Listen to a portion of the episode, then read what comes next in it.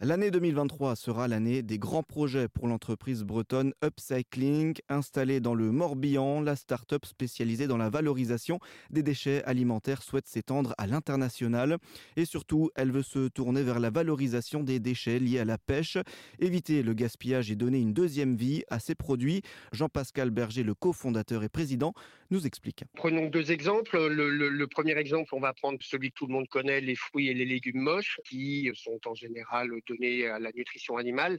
Nous, allons euh, transférer notre technologie aux industriels qui sont intéressés pour que ces légumes moches soient traités au même titre que des légumes normaux, puissent être, puissent être transformés, par exemple en compote, en confiture, en soupe, en produits alimentaires destinés à la consommation humaine. Donc ça, c'est un exemple relativement classique. J'allais dire, nous ne sommes pas les seuls à faire ça. Et puis sur un poisson, quand vous allez par exemple chez votre poissonnier, vous achetez un poisson, vous n'en mangez en gros que la moitié sous forme de filet de poisson et vous jetez tout le reste à la poubelle. Alors les industriels qui vont lever les filets de poisson vont également générer la même quantité de déchets, à savoir la tête, les arêtes, la peau et les viscères. Et donc nous les aidons à retransformer ces produits.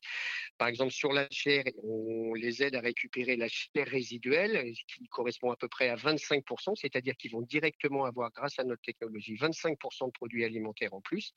Sur ces arêtes, on va les nettoyer après par une technologie de manière à avoir d'un côté un jus très concentré aux protéines avec une forte valeur en alimentation qui peut servir en alimentation humaine, mais principalement en alimentation euh, animale ou en nutrition des plantes. On va faire des biofertilisants. Avec ces arêtes propres, on va pouvoir faire de la supplémentation minérale, des petites pilules, par exemple pour les personnes qui souffrent de problèmes cartilagineux ou osseux, des, une supplémentation minérale pour des animaux de rente, l'aquaculture par exemple, et une supplémentation minérale pour les sols. Rien ne se perd, tout est transformé. Nous avons une stratégie zéro déchet. Une action de plus pour lutter contre les 10 millions de tonnes de déchets alimentaires jetés chaque année en France.